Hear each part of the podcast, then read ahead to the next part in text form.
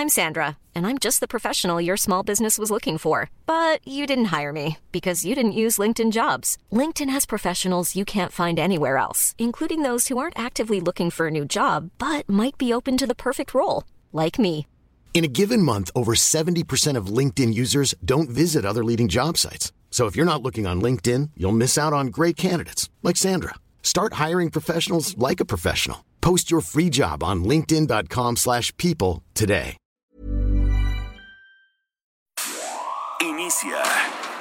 Las noticias de la tarde con Jesús Martín Mendoza en Heraldo Radio.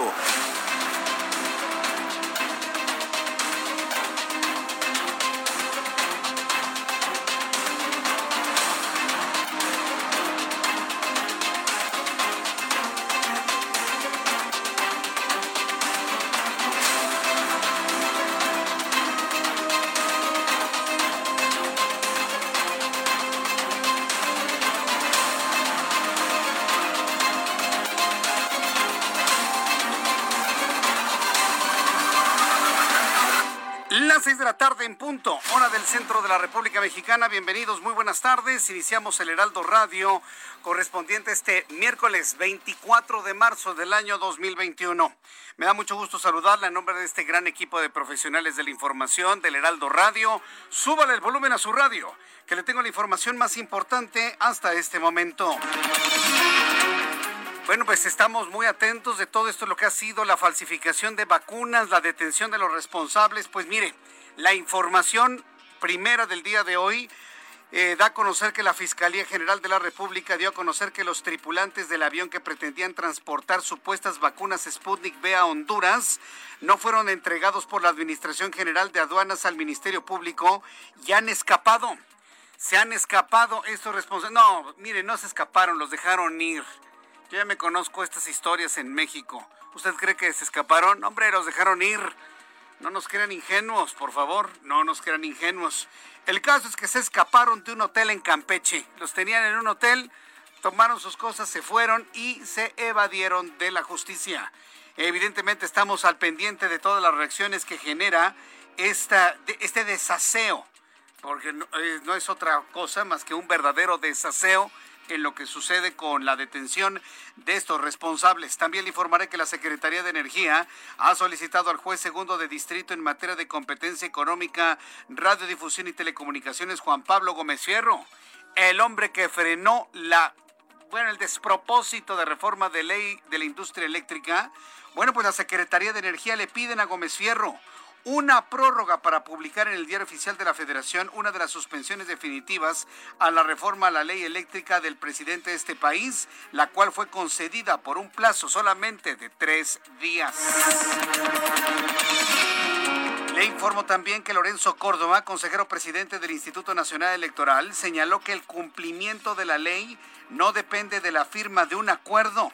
Y esto refiriéndose al acuerdo firmado, el acuerdo firmado ayer, el pacto firmado entre el presidente de la República y los gobernadores del país. Bueno, pues Lorenzo Córdoba, consejero presidente del INE, señaló que el cumplimiento de la ley no depende de la firma de un acuerdo porque la legislación existe y hay una obligación de respetarla. Así le contestó Lorenzo Córdoba que dicho sea de paso, no fue convocado, no fue convocado a la firma de este acuerdo por el proceso electoral. Hoy dicen eso, si existe o no existe, ustedes tienen que cumplir la ley, punto. Córdoba subrayó que si el INE no estuvo presente en el Acuerdo Nacional por la Democracia, como se le bautizó a esta firma de acuerdo entre el presidente y los 32 gobernadores de la República Mexicana, fue porque el organismo no fue convocado. Hoy, bueno, pues respira por la herida Lorenzo Córdoba. No, no me invitaron. Pues no, no lo invitaron. Y ahí es donde estamos observando las profundas diferencias que hay entre el presidente de la República y Lorenzo Córdoba. ¿eh? No estoy diciendo que del gobierno y del INE, no, no, no. Son las diferencias entre las personas. Y fíjese de lo que estamos hablando. Un INE que le garantizó el triunfo a Andrés Manuel López Obrador y que no se pueden ver ni en pintura. Hoy denuncia Lorenzo Córdoba que no lo invitaron a la firma del llamado Acuerdo Nacional por la Democracia. Mientras tanto, el secretario de Relaciones Exteriores, Marcelo Ebrard, anunció que a partir de la tercera semana de abril iniciará la repartición a América Latina de los primeros lotes de la vacuna contra COVID-19 de AstraZeneca envasados en México. Ya adelantó que se tendrá un inventario de 18 millones de dosis de principio activo para su elaboración. Esto fue lo que dijo Marcelo Ebrard, secretario de Relaciones Exteriores. Se ha estado enviando a México el principio activo, ya tenemos, bueno, vamos a recibir hoy otros 6 millones de dosis. En total tendríamos ya 18 millones de dosis en los laboratorios Leomont, de acuerdos de convenio, y están ya en el proceso para terminar y empezar la distribución para México y toda América Latina, los que tienen contratos, todos los países que tienen contratos o pedidos a partir de la tercera semana de abril. A partir de la tercera semana de abril, así lo informó Marcelo Ebrard, secretario de Relaciones Exteriores, pero que ante la inoperancia del señor Alcocer, bueno, pues hoy en su papel de secretario de salud, que no queda duda, que no quede duda, ¿eh? También le informo que una supuesta clínica homeopática que vendía vacunas falsas contra COVID en la alcaldía Benito Juárez fue clausurada por la Agencia de Protección Sanitaria de la Secretaría de Salud del Gobierno de la Ciudad de México debido a que engañaba a las personas al ofrecerle un paquete de supuestas vacunas con valor de mil pesos. Este, este tipo de, de, tracaleros, porque no podríamos decirle de otra manera, estos tracaleros abundan en México. Y ahí sí, mire, para que vea, tristemente lo dije ayer, lo vuelvo a decir el día de hoy, México es potencia en corrupción, México es potencia en trampas y en engaños. En ninguna parte del mundo está ocurriendo algo como en México porque otros países del mundo sí respetan la vida, sí respetan el derecho a la vida de las personas. Aquí les importa un comino, con tal sacarle mil pesos a la gente, mételes agua y diles que es vacuna, hombre, pues al fin que el virus ni existe. Eso es México y es verdaderamente una tristeza, una tristeza. Yo sinceramente, yo ya no le veo remedio a una sociedad que puede engañar hasta poniendo en riesgo la vida. El presidente de los Estados Unidos, Joe Biden, encomendó a la vicepresidenta Kamala Harris dirigir la estrategia del gobierno estadounidense para contener el flujo de migrantes desde la frontera con México. Es un día después de la reunión entre la coordinadora de la frontera sur, Roberta Jacobson, y el canciller y el secretario de Relaciones Exteriores, Marcelo Ebrard Casaubon. Ahí están ya las actividades de Kamala Harris, para que vea que Kamala Harris no se va a quedar nada más como una vicepresidenta ahí por si falta Joe Biden, porque esa es la idea del vicepresidente en los Estados Unidos, no hace nada hasta en tanto no se le requiere. Bueno, pues Kamala Harris va a tener un papel preponderante, protagónico, sobre todo en el tema de migración sudamericana, centroamericana y mexicana hacia los Estados Unidos.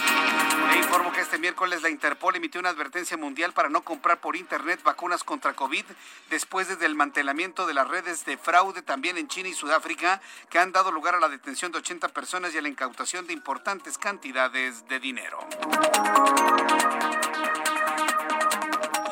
Cuando son las 6 de la tarde con 7 minutos, vamos con nuestros compañeros eh, reporteros urbanos, periodistas especializados en información de ciudad. Israel Lorenzana, me da mucho gusto saludarte. Bienvenido, Israel. Jesús Martín, muchísimas gracias. El gusto es mío. Efectivamente, continuamos recorriendo las calles de esta gran ciudad, Jesús Martín, y es un llamado a tiempo para los automovilistas que transitan a través de la avenida Ingeniero Eduardo Molina al cruce con el eje 1 Norte.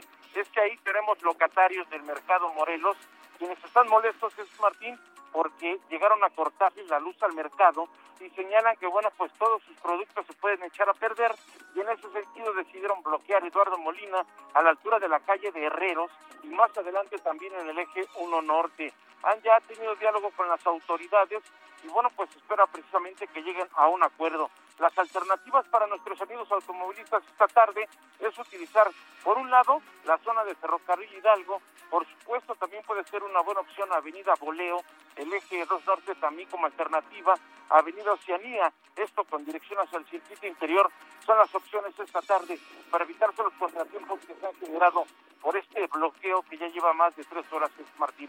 Es la información que te tengo, nosotros por supuesto seguiremos al pendiente. Repíteme por favor en dónde es el bloqueo Eduardo Molina, Jesús Martín, la calle de Herreros y también en el extremo norte, te decía, ya están en diálogo con las autoridades, esperemos que ya sea cuestión de minutos para que se retiren. Eduardo Molina y Herreros, muchas gracias por la información. Hasta luego. Hasta luego, que te vaya muy bien Israel Lorenzana. Gerardo Galicia, ¿en qué parte del Valle de México te ubicas? Adelante al oriente de Jesús Martín, justo en la alcaldía de Izapalapa, donde dos eh, presuntos delincuentes perdieron la vida.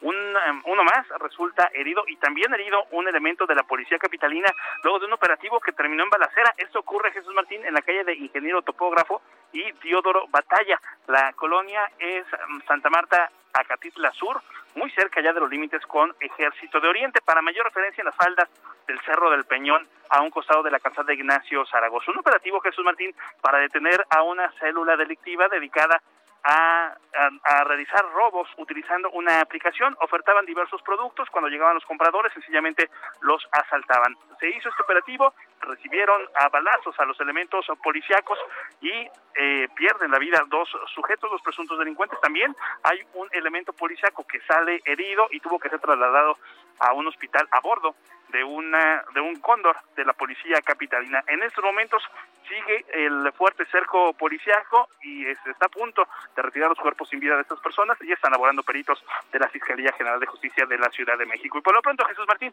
el reporte. Muchas gracias por la información, Gerardo Galicia. Hasta luego. Hasta luego, que te vaya muy bien. Y saluda a Daniel Magaña en otro punto del Valle de México con más información. Adelante, Daniel. ¿Qué tal, Jesús Martín? Ahora con información de la zona de la avenida División del Norte para las personas que se incorporan pues de la zona del circuito interior de las inmediaciones de la alberca olímpica en dirección hacia la colonia Espartaco. Bueno, pues tenemos algo de carga vehicular para cruzar la avenida Miguel Ángel de Quevedo y un poco más adelante, bueno, pues también en esta incorporación hacia la zona de la calzada de Tlalpan, al acceder este puente vehicular para ya ingresar hacia esta columna Espartaco, el avance pues es mejor, incluso para continuar a través de la avenida División del Norte en dirección hacia la calzada Coxpa. El reporte, muy buenas tardes. Muchas gracias por esta información, Daniel Magaña.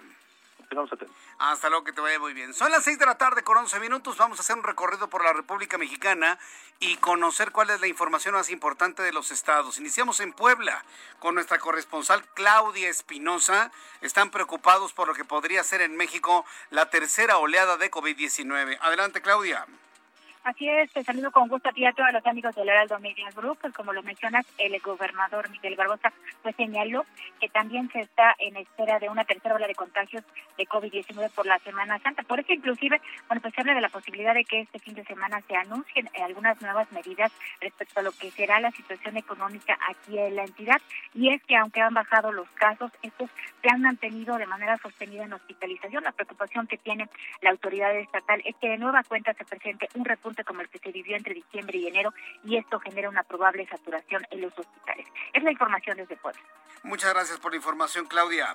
Muy buenas tardes. Hasta luego, muy buenas tardes. Esta es la información que le tenemos desde los estados. Más adelante le voy a tener más información de lo que ocurre en otras partes del país. Por lo pronto, cuando ya son las 6 de la tarde con 12 minutos hora del centro de la República Mexicana, vamos a revisar lo que sucedió un día como hoy en México, el mundo y la historia con Abraham Arreola.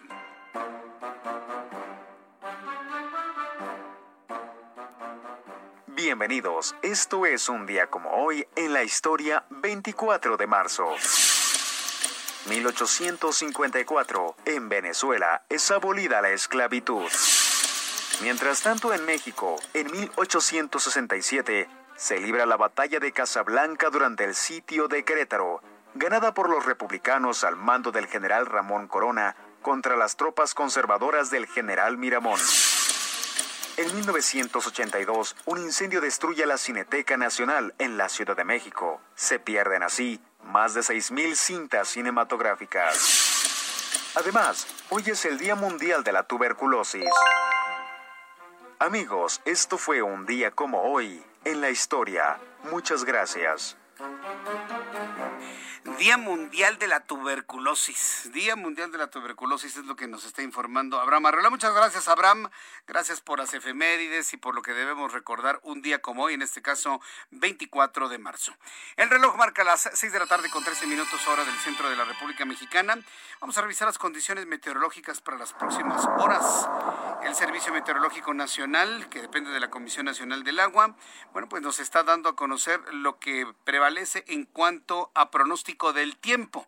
El Servicio Meteorológico Nacional está haciendo un alertamiento todavía de color rojo, sobre todo por las bajas temperaturas que habrá en algunos puntos del país, por donde va ingresando el Frente Frío número 45. Este Frente Frío número 45, ya estamos en la primavera, por supuesto, pero todavía tenemos la llegada de fenómenos fríos propios del invierno de la temporada anterior. El Frente Frío número 45 va acompañado de una tormenta invernal y circulación anticiclónica en niveles medios de la atmósfera. Con base en este informe que está dando a conocer el meteorológico, el pronóstico del tiempo para el, el, país será el siguiente si tomamos en cuenta los siguientes fenómenos. Vientos fuertes e intensos con tolvaneras en el norte, occidente y centro del país, además de caída de aguanieve o nieve en sierras de Sonora y de Chihuahua.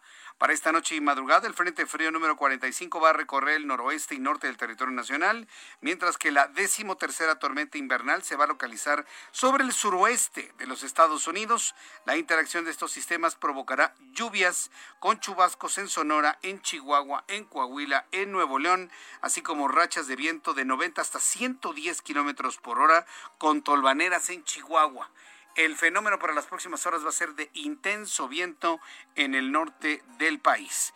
Para mañana la decimotercera tormenta invernal se va a localizar en el este de los Estados Unidos sin afectar a México, mientras que el Frente Frío número 45 va a recorrer norte y noreste del territorio nacional, convocando rachas de viento fuertes a intensas con tolvaneras en las regiones mencionadas. Bueno, si tomamos en cuenta esto y lo aplicamos a lo que será el centro del país, aquí vamos a seguir teniendo eh, baja condición o baja probabilidad de lluvia. Vamos a tener mucho sol, temperaturas muy altas y sobre todo eh, sequía. Finalmente es la condición que hemos tenido durante los últimos días. Una tremenda sequía, no llueve ni por equivocación. Y cuando llueve, nada más se mojan los autos, se ensucian y nada más no llueve lo suficiente como para poder generar, digamos, una humedad relativa más importante en la atmósfera de la Ciudad de México. Bueno, ya si tomamos en cuenta estos elementos, le doy a conocer el pronóstico del tiempo para las siguientes ciudades. Amigos que nos escuchan en Monterrey, Nuevo León. Temperatura en este momento es de 32, mínima 14, máxima 29 en Tijuana, mínima 8, máxima 17. Para usted que nos escucha en Villahermosa, Tabasco, 33 en este momento, mínima 23, máxima 38. Mérida, Yucatán, mínima 23, máxima 38 grados. En Cuernavaca, Morelos, mínima 13, máxima 32. Hay 29 grados en este momento en Cuernavaca, en Reynosa, Tamaulipas, mínima 13, máxima 32. Y aquí en la capital de la República, el termómetro en este momento 26 grados. La mínima mañana al amanecer estará en 11 grados y la máxima alcanzará, escuche usted, 30 grados Celsius.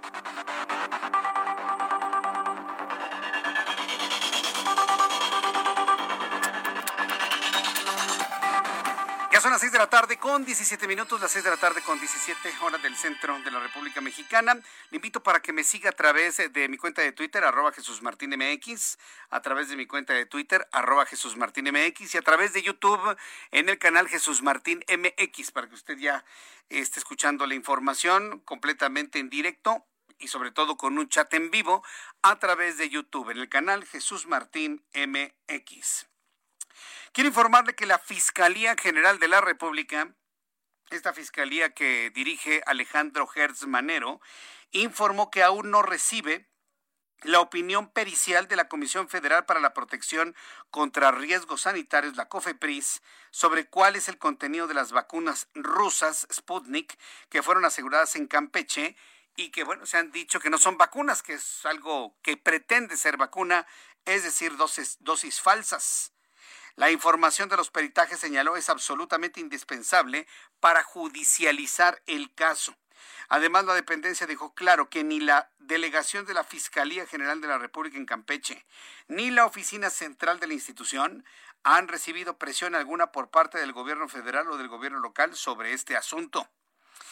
Por lo anterior, se inició la investigación penal en el cual se solicitó al Instituto Nacional de Migración la alerta migratoria para el piloto y para los pasajeros, ubicándolos inicialmente en un hotel de esa ciudad, del cual partieron evadiendo la vigilancia mientras se obtenía la respuesta de Cofepris, a quien se le pidió la intervención para analizar los susodichos envases del 18 de marzo son, son dos cosas, ¿no? son dos cosas. El, asunto que tiene que ver con, eh, con la investigación en torno a la alerta migratoria de los pilotos que iban a trasladar esas vacunas falsas, ¿sí?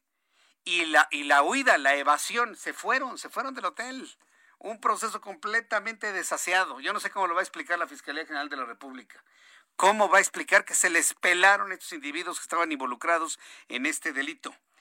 La Interpol, por ejemplo, ha emitido este miércoles una alerta mundial la Interpol está en este momento haciendo una advertencia a nivel mundial para evitar la compra por Internet de supuestas vacunas contra COVID-19. No existe a la venta, al menudeo, la vacuna por sí misma de ningún laboratorio, de ningún tipo, de ninguna clase. Hablando de COVID-19, por ejemplo, hablando de COVID-19. Interpol está emitiendo este miércoles una advertencia mundial para evitar la compra de, por Internet de vacunas contra COVID-19. Esto luego del desmantelamiento de varias redes de fraude en China y Sudáfrica, que permitió la detención de 80 personas y la incautación de importantes cantidades de dinero. El secretario general de Interpol, Jorgen Stock, advirtió que cualquiera que encargue una vacuna en línea en lugar de obtenerla por su proveedor nacional estará comprando un producto falso. Le voy a repetir nuevamente lo que aunque usted no le crea a esta persona que diga, nah, lo que pasa es que el gobierno, no, nada el gobierno. La vacuna únicamente se produce en los laboratorios, se entrega a los gobiernos, no hay más aun cuando el presidente de la República y este, las autoridades de salud de este país dijeron en su momento, sí, que los particulares compren la vacuna, lo dijeron sabedores de que no hay vacuna para vender a particulares. Así de fácil. Entonces, el secretario general de Interpol, Jorgen Stock, advirtió que cualquiera que encargue una vacuna en línea para luego obtenerla por su proveedor nacional, estará comprando un producto falso, porque no existen porque no hay vacunas a la venta al menudeo. Y reconoció un incremento en los fraudes debido a que los criminales tratan de aprovecharse de las personas vulnerables para pagar dinero. Por eso le digo que este país está verdaderamente descompuesto. Porque no les importa si engañan a una persona, si le compran 10 vacunas, le saca 10 mil pesos. No les importa en lo más mínimo el dolor ajeno y el dolor humano a quienes están haciendo este tipo de cosas. Entonces se lo digo así para que por favor usted lo tome en cuenta.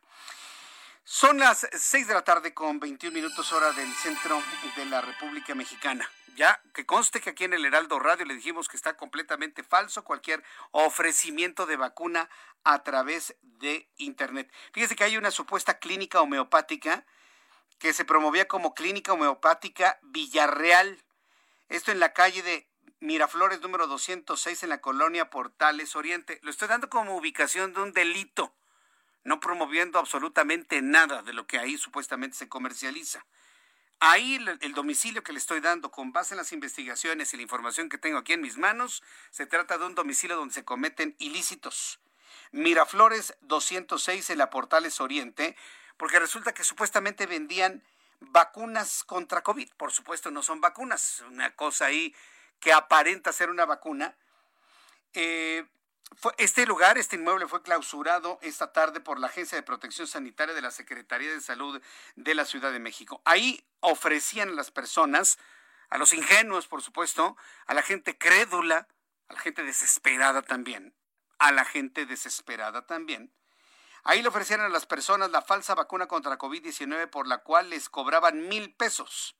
La autoridad se enteró de estos hechos por una denuncia pública y la dependencia levantará una denuncia ante el Ministerio Público por la probable comisión de delito asociado a la venta de productos para la salud no autorizados.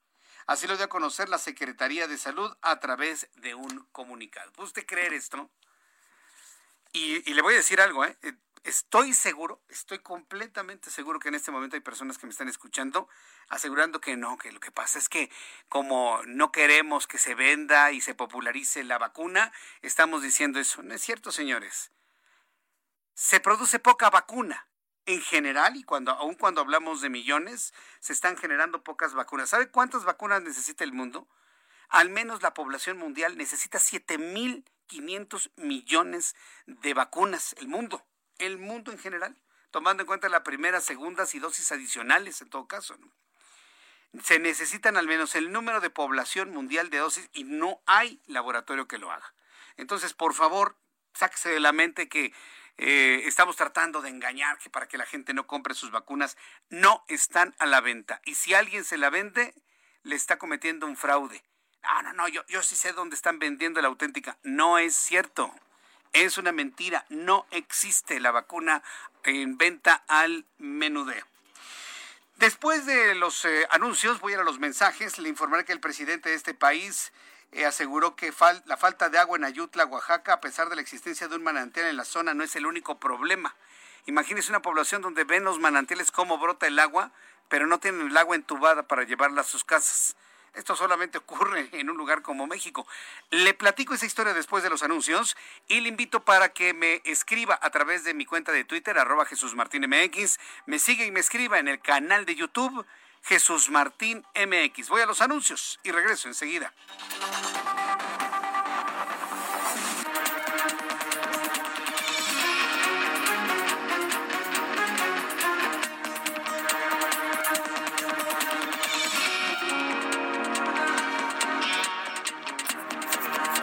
Escuchas a Jesús Martín Mendoza con las noticias de la tarde por Heraldo Radio, una estación de Heraldo Media Group. Heraldo Radio.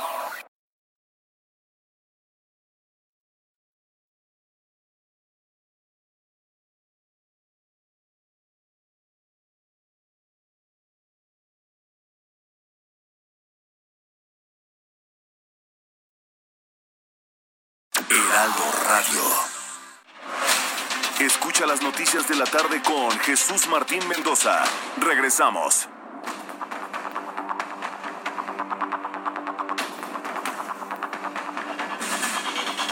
Son las seis y media, son las seis de la tarde con 30 minutos, hora del centro de la República Mexicana. Gracias por sus comentarios, gracias por sus opiniones.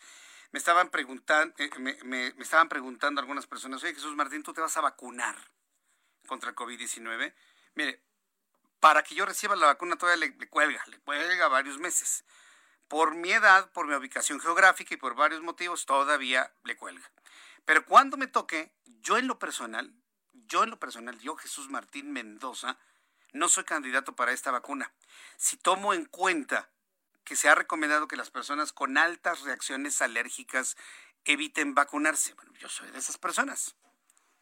Yo soy una persona que tiene altas reacciones alérgicas, sobre todo en piel, ¿sí? de inflamación y otros fenómenos. ¿no? Entonces, como yo ya me conozco, sería hasta cierto punto irresponsable de mi parte ir a una vacuna que se ha recomendado no ser aplicada en personas con altas reacciones alérgicas.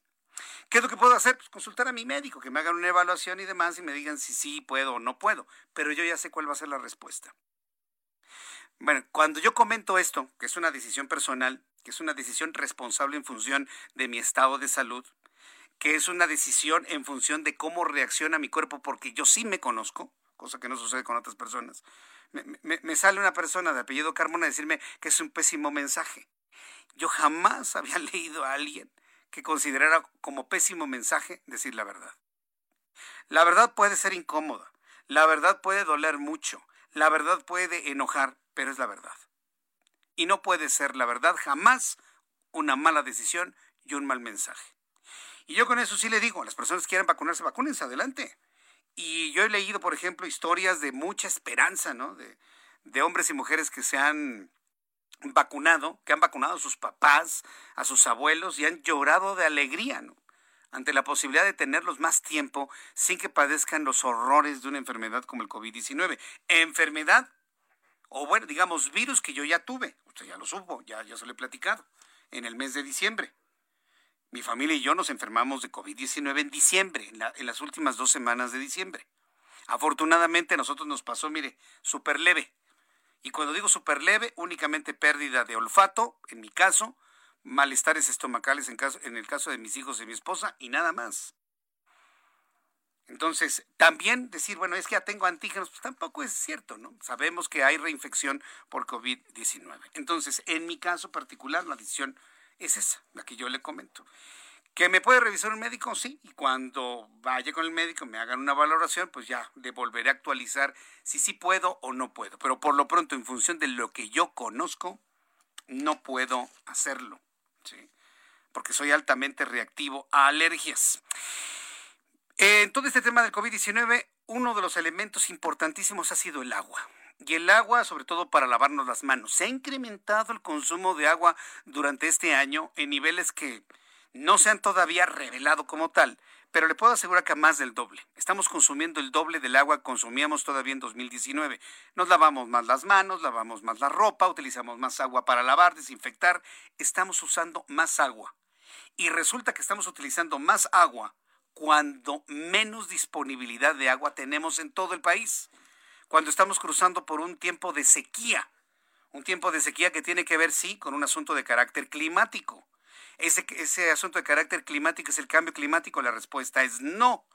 Ha coincidido con un mínimo con un mínimo histórico en la actividad solar también. El problema de la sequía no nada más es de México, es un problema de carácter mundial. Y bueno, ahí nos podríamos seguir, ¿no? Analizando el caso desde el punto de vista científico, desde el punto de vista atmosférico, desde el punto de vista climático. Pero uno de los lugares donde ha sido la sequía verdaderamente abrasadora, terrible, sobre todo por el calor abrasador, es en el estado de Oaxaca. Hoy el presidente de este país aseguró que la falta de agua en Ayutla, Oaxaca, a pesar de la existencia de un manantial en la zona, no es el único problema y aseguró que el gobernador Alejandro Murat ha estado en, el lugar para que las partes confrontadas traten de llegar a un acuerdo. Así lo dijo el presidente de México. Lo que se tiene que decir es que es un problema entre dos comunidades. ¿Sí? O sea, que existe un manantial en efecto y que es un problema entre las dos comunidades indígenas. O sea, igual. O sea, no es eh, la comunidad y el gobierno, es eh, un asunto incluso no solo por el agua, sino por las tierras como hay muchísimos conflictos en Oaxaca, en Chiapas, en todos lados, entre las mismas comunidades. Entonces, el gobernador Murat eh, ha, estado allá buscando la conciliación para llegar a un acuerdo. Estamos hablando de San Pedro y San Pablo Ayutla en Oaxaca. ¿sí? Son estas dos comunidades que llevan tres años sin agua desde que un grupo armado de Temazulapan, un municipio vecino, se adueñó de un manantial que utilizaban. El gobierno estatal dice que ambas comunidades tienen derechos y alegan que no puede intervenir, que el gobierno no puede intervenir. Tengo en la línea telefónica a Joaquín Galván. Súbale el volumen a su radio para que vean lo que son los problemas en estos tiempos, en el siglo XXI, año 2021. Don Joaquín Galván es una de las principales voces que han llevado a nivel nacional la era de la sed, así la llaman, que vive su comunidad bajo el movimiento Agua para Yutla Ya. Don Joaquín Galván, gusto en saludarlo. Bienvenido al Heraldo Noticias. Muy buenas tardes. Hola, muy buenas tardes. Soy Joaquín Galván desde la comunidad de San Pedro y San Pablo Ayutla, a sus órdenes. Gracias. No ha llovido en, tres años. ¿Es una sequía atípica o normalmente no llueve de manera regular en, en esta zona? ¿Cómo la describe para podernos dar una idea por lo que están atravesando? Yo empezaría por describir que esta falta de agua es contra natura, ¿sabes? ¿Por qué? Porque en realidad eh, nosotros como comunidad tenemos un manantial de abastecimiento suficiente para la población que históricamente nos ha abastecido y que ahorita nos, no nos abastece por razones no naturales, sino más bien por intervenciones humanas, ¿no? Que son prácticamente un grupo armado que nos impide acceder a nuestro manantial, que destruyó la infraestructura hidráulica de nuestros sistemas de abastecimiento por cuestiones de tortura, por cuestiones de eh, eh, convocar a nuestra comunidad a ceder un despojo de tierras, que es un tema muy complejo. A ver, eh, déjeme entender entonces el asunto aquí. En la zona entonces hay agua suficiente para todos a través de este manantial que es alimentado qué por lluvias, por una cadena montañosa, por una sierra, ¿qué, qué, alimenta por, este Por, la corriente de la cuenca de Papaloapan que viene desde ah. Veracruz. Es una, un manantial bastante abundante que se está tirando, que se está regando y que no está siendo aprovechado por nadie por el simple razón del egoísmo de un grupo armado que nos eh, insta a para poder accesar a ese manantial tener que ceder tierras que nos despojaron en el año 2017. ¿Cómo, ¿Cómo, se llama el manantial? El manantial se llama en Ayuk, en Mije, eh, Junanyuk, ¿no? Que es este un, es la el nombre en Mije de ese manantial Ayuk. que está muy cerca del pueblo. Sí, Ayuk la Ayuk es la sierra norte de Oaxaca que corresponde a la etnia Mije. Sí. ¿Este grupo es. armado qué? ¿Es, ¿Son narcotraficantes? ¿Son qué, qué, qué son? Este grupo armado corresponde a un grupo criminal que opera en la comunidad de Tamazulapan del Espíritu Santo. Si tú revisas los registros de la Secretaría de Defensa Nacional, en, a dos kilómetros del manantial que nos abastece de forma histórica desde hace mucho, muchas décadas, este hay dos centros de producción de amapola a nivel nacional muy fuertes que son Tepantlali y que es este Tepustepec, que son, son lo, los grupos criminales que disputan los recursos naturales y las tierras de esta zona para intereses de, de, de los amapoleros, para intereses del narco, sí. Entonces están uh, haciéndose de este manantial para regar sus sembradíos. ¿O es están una dejando... de las posibilidades, y sobre todo esto, este manantial incluye los terrenos aledaños, que son tierras de mucho interés del narco para poder hacer precisamente este tipo de actividades. Eso explica que la agresión en el 2017 haya sido ejecutado por grupos fuertemente eh, eh, cargados de, de, armas de grueso calibre, de un, una preparación paramilitar, ¿no?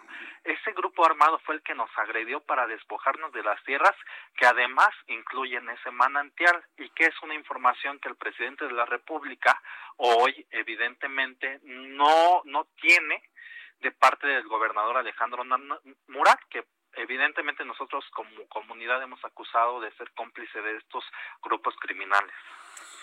Vaya asunto. Pero a ver, ¿por, por qué el, el, gobierno, los gobiernos locales y el, del, el estatal no intervienen en este asunto? ¿Por, por qué el, el, discurso es que ellos no se meten en eso? ¿Qué, ¿Qué, es lo que sucede ahí entonces? En primera, porque proviene de un discurso racista.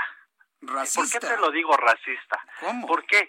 ¿Por qué? Porque cuando se habla de pueblos en agresión, siempre, siempre la primera duda o la primera eh, suspicacia es que son pueblos bárbaros. ¿Me entiendes? ¿Cómo pueblos Son pueblos bárbaros? bárbaros? que se la pasan peleándose, que se la pasan agrediéndose y que es natural en ellos que se peleen, ¿no? Por tierras, por, por agua, por lo que sea.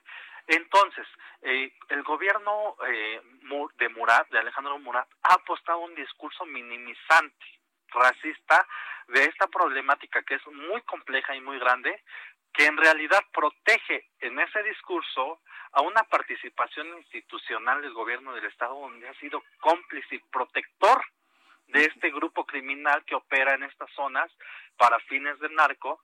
Eh, tan solo el ejemplo de las de los 22, 23 delitos que se cometieron cuando nos, nos, despojaron del manantial y de las tierras, hubo tortura, hubo secuestro, hubo violación contra pobladores de la comunidad de Ayutla. ¿Sabes de esos de esos casos cuántos han sido consignados? Uh -huh. ¿Cuántos? ¿Cuántos han sido? Ninguno, cero.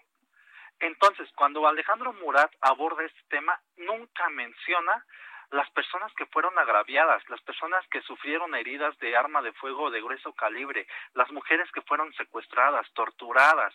Entonces siempre le apuesta a este discurso racista que te decía. Uh -huh. ¿Por qué? Porque para la gente eh, los pueblos son bárbaros. ¿No? Y los pueblos no tienen derecho al acceso de justicia, no tienen derecho al sistema de justicia. Y entonces, por tanto, son pueblos que se pelean y este es natural que en ellos se pelean y yo como gobierno, más allá de asumir mi responsabilidad de impartir justicia, soy un moderador que simplemente lo único que puede hacer es sentar a ambos pueblos a conciliar. Sí, lo, lo Eso me... es totalmente falso. Es lo que hoy expuso el presidente de la República. No culpo al presidente Andrés Manuel de lo que dijo. ¿Por qué? Porque finalmente él ha sido informado por parte de quién? Del gobierno de Alejandro Murat, ¿no? Que a toda costa va a tratar de encubrir su papel de responsabilidad en todo esto lo que ha vivido la comunidad de San Pedro y San Pablo. Eh, es decir, al presidente de la República le falta información, pero, pero ¿qué tanto, le falta información, ¿pero qué tanto tendría solo? que intervenir el presidente de la República si es un asunto que, que va pues, al gobierno de Oaxaca y en todo caso a las autoridades municipales de San Pedro y San Pablo Ayutla, ¿no? En primera instancia, porque el derecho al acceso al agua es un derecho humano que está avalado por tratados internacionales, ¿no? En primera, cuando usas de rehén el agua para ceder tus tierras, como este grupo humano lo está haciendo, ya no es un tema local, ni siquiera municipal, ni siquiera estatal, es un tema federal. ¿Cuál es el precedente que quiere dejar el gobierno federal sobre el tema del respeto al derecho humano al agua? Que el agua puede ser sujeto de, eh, de negociación, que el agua puede ser un rehén. Es lo que yo me pregunto. Pues Pero en esa situación estamos. Esto es un Ayutla es un precedente histórico donde se va a valorar si el Estado mexicano va a permitir que un derecho humano internacional sea sujeto de, de, de, de, negociación sea sujeto de un poder eh, paramilitar para negociar y ceder una entrega de tierras de un pueblo indígena de sus recursos naturales. Pero es que aquí no hay, eso es lo grave. No, hay ninguna duda. Estamos hablando de un grupo beligerante, de un grupo, de un grupo al margen de la ley, de un grupo del crimen organizado. Tan fácil como llegar con la Guardia Nacional, hasta un lado y se garantiza, se garantiza el abasto del agua. ¿Por qué no se hace eso? ¿Por qué no se hace eso? No lo entendemos. Creo que están tan arraigados a esta idea de este discurso racista y además de esta falta de información que eh, intencionalmente hace Alejandro Murat, que se romantiza esta situación tan compleja. ¿Sabes? Yo ante Murat he hablado, ante el presidente Obrador he hablado y se los he explicado con manzanas. Pero sin embargo, no he tenido la oportunidad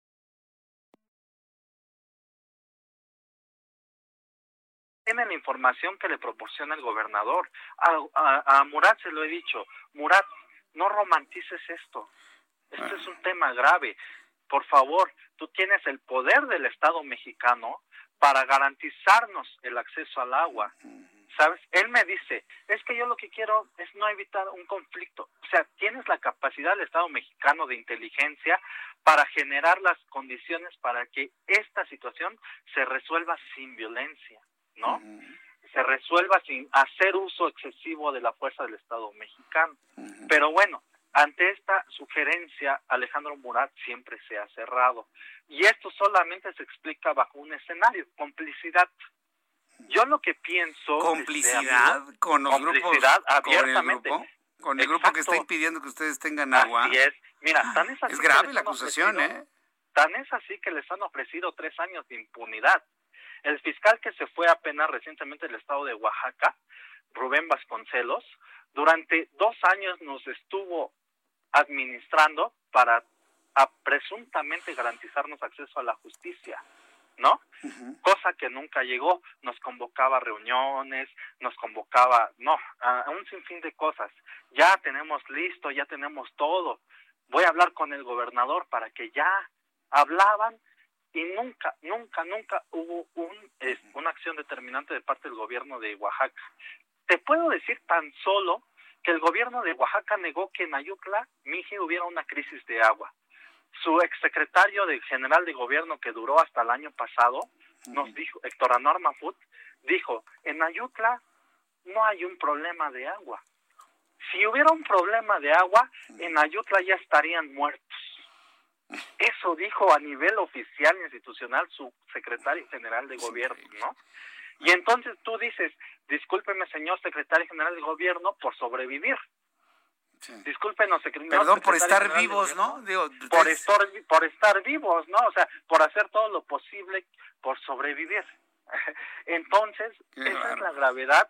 Y entonces cuando el presidente Obrador, que tiene la información de Murat, dice que esto no es contra el gobierno, sino entre pueblos, al señor presidente, con todo mi respeto y mi admiración, le falta información. Le Él dice que sabe todo y que él conoce todo no, lo que no sucede. tiene ¿eh? toda la información. Yo creo que en primera instancia lo que debería de sospechar es que el que lo está, se lo está diciendo es un priista, como Murat, ¿no? Y sabemos qué antecedentes históricos tenemos de ellos, ¿no? Entonces, sí, eso, me sorprende porque prácticamente me está diciendo que el presidente también es una víctima. Yo pienso que sí está en conocimiento de lo que pasa, lo que sucede es Eh, que... no del todo. ¿Sabes por qué? Porque qué? hace el año pasado, el en 2019, el, el presidente pasó por Ayutla y nosotros encabezamos, este, con, junto a las autoridades, detuvimos al presidente, fue nota nacional, donde le dijimos, señor presidente, queremos la intervención de Olga Sánchez Cordero. ¿no? Ya no queremos que esto se resuelva a nivel estatal, queremos que esto sea por intervención federal y nos dijo, sí, si Murat no les resuelve, yo mando a Olga Sánchez Cordero, cosa que nunca sucedió porque Alejandro Murat, mira, vaya, todos sabemos que la información que va a tener de primera mano es del gobernador. ¿Estamos de acuerdo o no? Sí. Pues, y que el gobernador le va a informar con la información que le conviene, ¿no? Entonces, esto no va a mencionar Obrador no está informado que hubo cuatro mujeres secuestradas y torturadas. Una que otra fue violada durante este despojo que se vivió, que se mató a Luis Juan Guadalupe, uno de nuestros comuneros. Eh, que hubo delitos, porque el presidente decía, en esto no hay buenos ni malos. Bueno, tal vez no haya buenos ni malos, pero hay gente que comete delitos y que no. No, sí, sí, sí, hay, buenos y en ese sentido, y, en ese sentido, por ejemplo, este pueden documentarse por donde sea, Ayutla no ha agredido al otro pueblo. Bueno. ¿No? Hay, Tamazulapan tiene un grupo criminal que ha agredido a nuestra comunidad, no nosotros a ellos. En un conflicto agrario común, ¿qué pasa? que un pueblo agrede al otro y el otro se venga y matan y así una una secuencia, mm. ¿sabes? Pero lo que me preocupa es que son tres años de todo esto. Yo espero que después de esta conversación, de esta charla y evidentemente otras eh, eh, otras manifestaciones mediáticas sobre este problema de alguna manera puedan mover algo a nivel local, a nivel estatal y por supuesto a nivel federal. Yo por lo pronto, Joaquín Galván, le quiero agradecer mucho el que nos haya tomado la comunicación, nos ha explicado cómo está la situación en estos momentos eh, allá en el estado de Oaxaca, en estas comunidades. Muchísimas gracias por este tiempo. Muchísimas gracias por el espacio. Un abrazo. Gracias, hasta luego, un abrazo. Hasta luego. es eh, Joaquín Galván, activista y poblador de San Pablo, Ayutla, comunidad Ayuj Mije de la Sierra Norte de Oaxaca. No tienen agua, sí, pero porque un grupo armado se apoderó del manantial. Y ni la autoridad local ni la estatal se quieren meter en el asunto porque nos dice el invitado del día de hoy, nuestro entrevistado, han minimizado las cosas, los han discriminado y los han calificado de ser pueblos bárbaros. ¿Qué situación? Y que no hace nada el presidente porque está mal informado. Yo, yo esta parte que esté mal informado el presidente, sinceramente no la creo. Estoy seguro que sabe perfectamente bien cuál es el problema, pero pues que se lo está dejando al gobernador Murat para que lo resuelva. Eso es más, más que evidente. Cuando son las 6 de la tarde con 51 minutos hora del centro de la República Mexicana, voy a platicar más adelante, escuche usted con quién voy a platicar más tarde, con Carmen Martínez. Es la mujer que nos compartió le presenté la grabación de que le habían robado a Chamaco, a su perro. ¿Qué cree que pasó? ¿Qué cree que sucedió? Apareció Chamaco. Pero voy a platicar con Carmen Martínez para que nos diga todo el trabajo de investigación policíaca que ella tuvo que encabezar para encontrar a su perro, su mascota, su compañero, su peludo, su perrijo, como usted quiera llamarlo Finalmente apareció Chamaco y esto ha generado, bueno, pues muchos comentarios en las, en las redes sociales de beneplácito. Mire que es, es algo verdaderamente, es una historia muy interesante donde aparece un perro que fue robado, ¿eh? que fue sustraído de un vehículo. Mientras ella tenía un problema de agresiones que estaba sufriendo, le sustraen, le sustraen a Chamaco y finalmente después de una profunda investigación, sí apoyada por la autoridad de la Ciudad de México, sí apoyada por vecinos, con cámaras, con video, se local. Bueno, voy a dejar que sea Carmen Martínez quien le platique la historia. ¿eh? Es una historia increíble.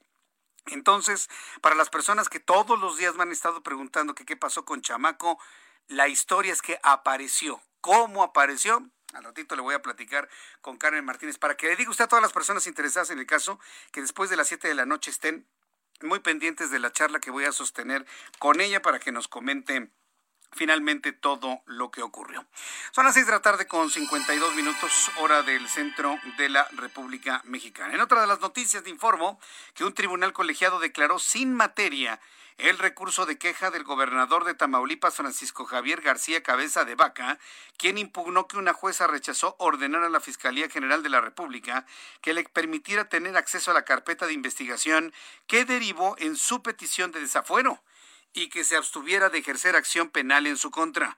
Los magistrados del tercer tribunal colegiado en materia penal en la Ciudad de México indicaron que el 22 de marzo la juzgadora ya se pronunció sobre eh, la supuesta, la suspensión definitiva, motivo por el cual dejó de tener efecto la suspensión provisional que reclama. Entonces ya este tribunal colegiado ha declarado sin materia el recurso de queja del gobernador constitucional Tamaulipas, Francisco Javier Cabeza de Vaca, que aún con todo lo que está viviendo, estuvo presente ayer precisamente en la firma de este acuerdo nacional por la democracia que impulsó el presidente de este país. Dicen que para no intervenir en las elecciones del 6 de junio, y uno dice, adiós, de verdad.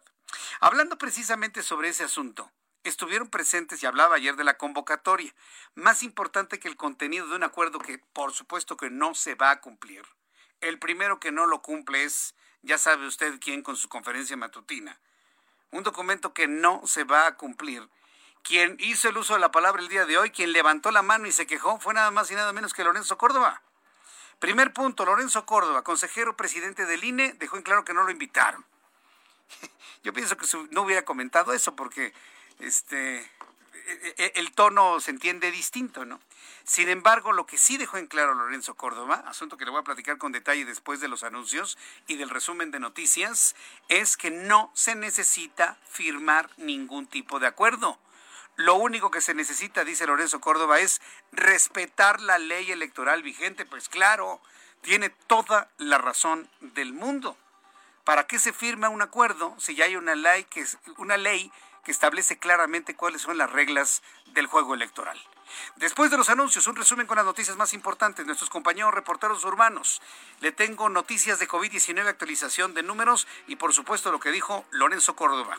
Mensajes. Escuchas a Jesús Martín Mendoza con las noticias de la tarde por Heraldo Radio, una estación de Heraldo Media Group. Heraldo Radio, la HCL se comparte, se ve y ahora también se escucha.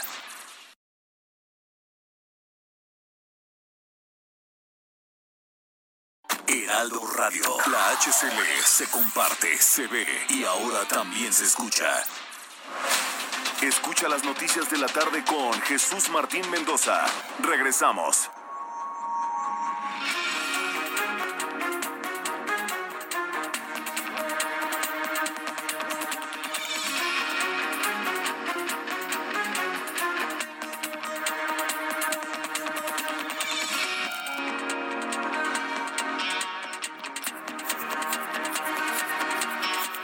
Las 7 en punto, las 19 horas en punto, hora del centro de la República Mexicana. Le presento un resumen con las noticias más importantes aquí en el Heraldo Radio. En entrevista con nuestro programa de noticias Heraldo Radio, el activista oaxaqueño Joaquín Galván habló sobre la crisis de agua que se vive en San Pablo Ayutla, en la Sierra Norte de la entidad, la cual se ha extendido por más de tres años, y advirtió que la razón es la presencia de un grupo armado en la zona que impide el acceso al manantial Ayuc y ha incurrido en despojo de tierras. Esto fue lo que denunció en estos micrófonos Joaquín Galván. Ayuc es la sierra norte de Oaxaca que corresponde a la etnia Mije. Ah. Sí. Este grupo armado corresponde a un grupo criminal que opera en la comunidad de Tamazulapan del Espíritu Santo. Si tú revisas los registros de la Secretaría de Defensa Nacional, en, a dos kilómetros del manantial que nos abastece de forma histórica desde hace mucho, muchas décadas, este hay dos centros de producción de amapola a nivel nacional muy fuertes que son Tepantlali y que es este Tepustepec, que son, son los grupos criminales que disputan los recursos naturales y las tierras de esta zona para intereses de, de los amapoleros, para intereses del narco.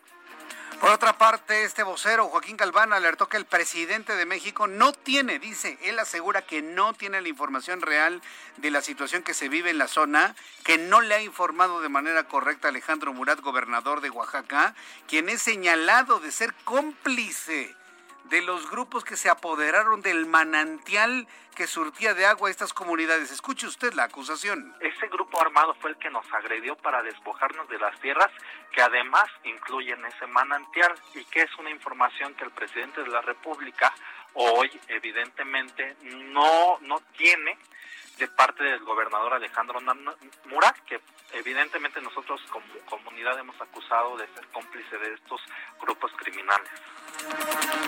La Secretaría de Energía publicó en la edición vespertina del Diario Oficial de la Federación una de las suspensiones a la ley de la industria eléctrica impulsada por el presidente de este país, otorgada por el juez segundo de distrito en materia de competencia económica, radiodifusión y telecomunicaciones, Juan Pablo Gómez Fierro, con lo que se confirma que no entra en vigor no entra en vigor la reforma a la ley de la industria eléctrica. La arquidiócesis de Jalapa dio a conocer la suspensión de eventos públicos religiosos en 90 iglesias del estado de Veracruz durante la Semana Santa con el objeto de evitar aglomeraciones de personas que pudiesen detonar contagios masivos de COVID-19. El subsecretario de Prevención y Promoción a la Salud, el señor Hugo López Gatel, aseguró que ante el riesgo de presentarse una tercera oleada de contagios por el nuevo coronavirus, como ocurre en algunos países europeos y de América Latina, se va a considerar un reajuste en la velocidad de la apertura de las escuelas en el país. Dolores Padierna, vicepresidenta de la Cámara de Diputados, solicitó licencia para separarse del cargo y ocuparse en la campaña electoral por la alcaldía Cuauhtémoc en la Ciudad de México. A través de un video publicado en sus redes sociales recalcó que seguirá luchando desde otra trinchera por la actual administración. El presidente de la Cámara de Diputados de Brasil, Arturo Lira, advirtió que el país amazónico, uno de los más golpeados por COVID-19, se ha sumergido en una espiral de errores en el combate a la pandemia y por eso puede llevar a remedios políticos amargos y sobre todo fatales. Un grupo de 12 fiscales generales de los Estados Unidos envió una carta a los consejeros delegados de las redes sociales Facebook y Twitter para pedir que eliminen de sus plataformas las informaciones falsas sobre las vacunas contra COVID-19 al considerarlas una amenaza directa a la salud y bienestar de millones de estadounidenses.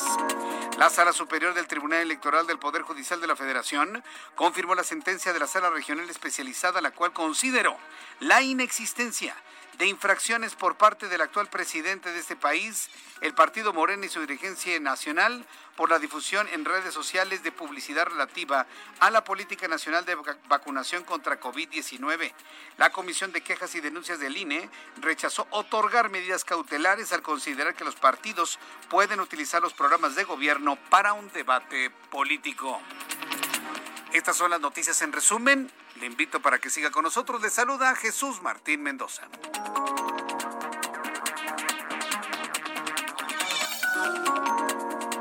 Ya son las 7.5, las 19 horas con 5 minutos hora del centro de la República Mexicana. Me da mucho gusto saludar a través de la línea telefónica a nuestros compañeros reporteros urbanos, periodistas especializados en información de ciudad. Israel Lorenzana, gusto en saludarte, bienvenido. Jesús Martín, muchísimas gracias.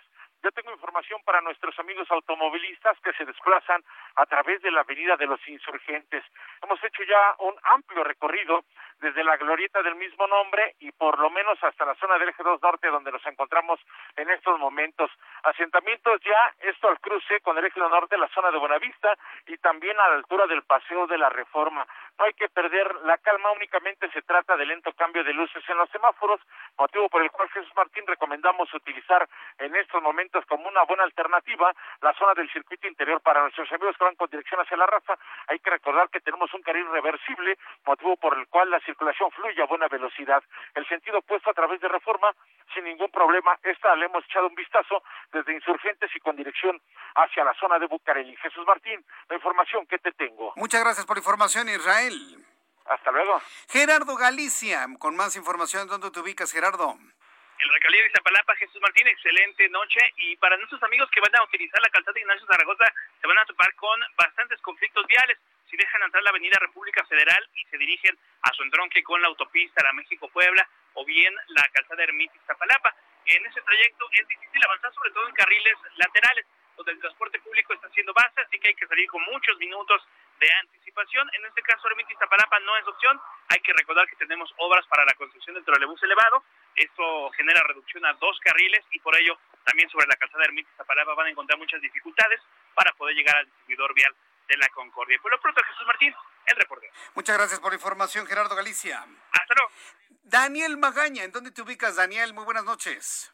Jesús Martínez, muy buenas noches. Pues información de la zona de la calzada Coxpa para las personas que se incorporan de las asignaciones del Estadio Azteca en dirección hacia la zona de Miramontes, algo de carga vehicular debido pues a la plaza comercial que se ubica pues antes de llegar hacia la avenida División del Norte, pero a partir de aquí el avance es bueno para poder incorporarse a la zona de la avenida Canal de Miramont, el sitio puesto con condiciones favorables para trasladarse hacia la zona del circuito del Estadio Azteca, bien las personas que se trasladan a través de esta vía hacia la avenida de Lima. El reporte es Martín.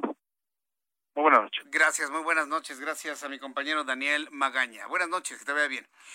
Y ya en unos instantes voy a tener la actualización de los números de COVID con base en lo que nos ha dado a conocer la Secretaría de Salud. Antes vamos hasta Monterrey, Nuevo León, con Daniela García, nuestra corresponsal en Monterrey. Qué gusto saludarte a ti, Daniela, y a todos los amigos de nuestra emisora en el 90.1 de FM en Monterrey. Bienvenida, Daniela.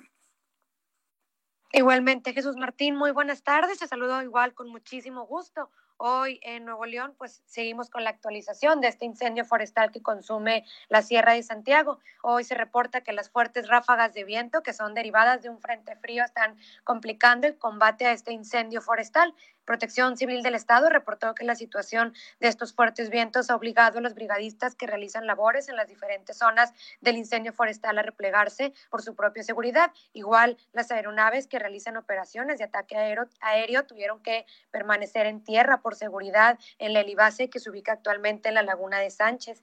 Eh, de acuerdo a la misma autoridad estatal, actualmente no hay población en riesgo, pese a que las condiciones meteorológicas han complicado y se encuentran orillando al fuego avanzado hacia el oriente. Eh, lo que sí explican ellos es que durante el resto de este día, lo que queda de este día y lo que espera de la noche, esperan que mejoren las condiciones para poder retomar las acciones. Hay que recordar que Jesús Martín, este incendio forestal cumple ya una semana y un día de estar afectando a la Sierra de Santiago y la Sierra de Arteaga, de Arteaga en el estado vecino de Coahuila y al menos en Nuevo León ha afectado ya unas 2.600 hectáreas en la Sierra de Santiago y no se ha logrado controlar. Estos fuertes vientos de los que te hablo, pues han estado afectando en los últimos dos, tres días, lo que ocasiona que aviven las llamas y que también pues sea complicado poder tener un control de este fuego, al menos por el momento.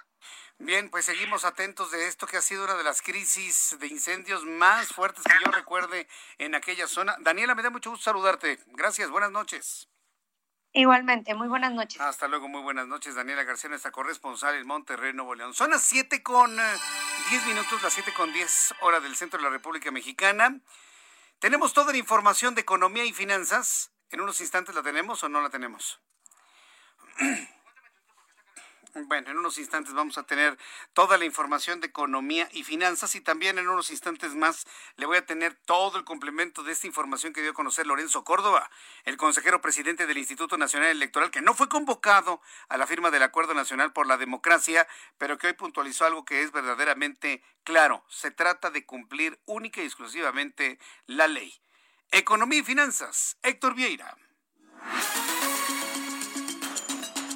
La Bolsa Mexicana de Valores cerró la sesión de este miércoles con una ganancia del 0.09%, al avanzar 43.96 puntos, con lo que el índice de precios y cotizaciones, su principal indicador, se ubicó en 46.703.14 unidades.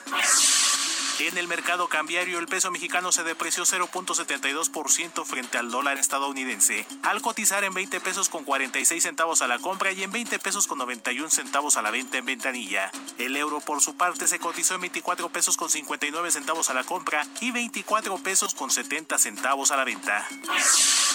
El INEGI anunció que durante la primera quincena de marzo la inflación anual en el país fue del 4.12%, su mayor nivel en las últimas 44 quincenas, debido al incremento en los precios de productos como tortillas, huevo, tomate verde y limón, así como energéticos como gas LP, gasolina y diésel. La consultora Kearney dio a conocer que por segundo año consecutivo, México quedó fuera de la lista de los 25 países más atractivos para la inversión extranjera directa, debido principalmente al desplome de la economía nacional y las reformas en el sector energético impulsadas por el gobierno federal. El INEGI dio a conocer que durante febrero de 2021 el índice de precarización laboral se situó en 27.1%, lo que significa que los empleados perciben salarios muy bajos y tienen largas jornadas de trabajo, mientras que la población ocupada aumentó de 51.95 millones en enero a 53.03 millones en febrero, lo que significa un crecimiento del 2.7%. El Bitcoin sumó este miércoles su tercera jornada consecutiva de la semana al alza, al cotizarse en 56.839 dólares por unidad, lo que especialistas consideran que este fin de semana esta criptomoneda podría superar nuevamente la barrera de los 60.000 dólares. Informó para las noticias de la tarde Héctor Vieira. Ya son las 7 con 12, las 19 horas con 12 minutos. Gracias, Héctor, por toda la información de economía y finanzas al día de hoy. Bueno, en esta, en esta noche me da mucho gusto saludar aquí en el estudio a Carlos Guillén. Carlos Guillén es director nacional de publicidad de COE México. Me da mucho gusto saludarte. Bienvenido, Carlos Guillén. Gracias, Jesús Martín, igualmente. Lo he vuelto a invitar porque me han llegado varios comentarios a través de mis redes sociales sobre el tema del, del dominio del, del inglés. Y como lo hemos eh, platicado en algunas otras ocasiones, y ha sido del, del interés de muchas personas, sobre todo ahora que tenemos el enorme reto de, pues sobre todo los, los, niños, los jóvenes, los que van a la universidad, de no tener al 100% el desarrollo de sus clases a través de línea, pues hay muchas personas que están buscando de alguna manera aprovechar ese tiempo y qué mejor que con el aprendizaje de un idioma, en este caso el idioma inglés. Me gustaría primero, Carlos, que nos explicaras qué es COE, sobre todo para tener muy claro qué, qué es COE, es un sistema, es una empresa, qué es COE, que se escribe con K, por cierto. Así es, Jesús Martín, buenas noches. Buenas sí, noches, mira, Carlos. COE somos una empresa internacional que ya tenemos más de 30 años en América Latina, capacitando ejecutivos, profesionistas, empresarios, personas que principalmente no tienen tiempo, que se les ha negado el inglés o que lo quieren perfeccionar. Tenemos la fórmula perfecta para aprender a hablar inglés, Jesús Martín. Eh, que se les ha negado el inglés. Yo he escuchado esto. No, es que a mí se me niega. Yo no nací para... Mejor prefiero Sí, hablar el español perfectamente bien. ¿Qué es negarse el inglés? Fíjate que mucha gente eh, tiene ese paradigma en la mente desde Ajá. muy pequeños, ha estado en diversas escuelas de inglés, muchas escuelas tradicionales que empiezan con lista de verbos, el verbo to be, ponte a estudiar, la gramática intensiva, y, y- y terminas odiando el inglés. Entonces, eh, cuando hablamos de que a mí no se me da el inglés, es que ya viene desde adentro, ¿no? Que tú te, tú te niegas y dices, bueno, ya, ya mejor ya no ya no se me da, no es para mí, no es lo mío, no me gusta. Y, y- y fíjate que COE, vamos a quitar esas limitantes, utilizamos diversas técnicas de aprendizaje Sí. para quitar el no se puede.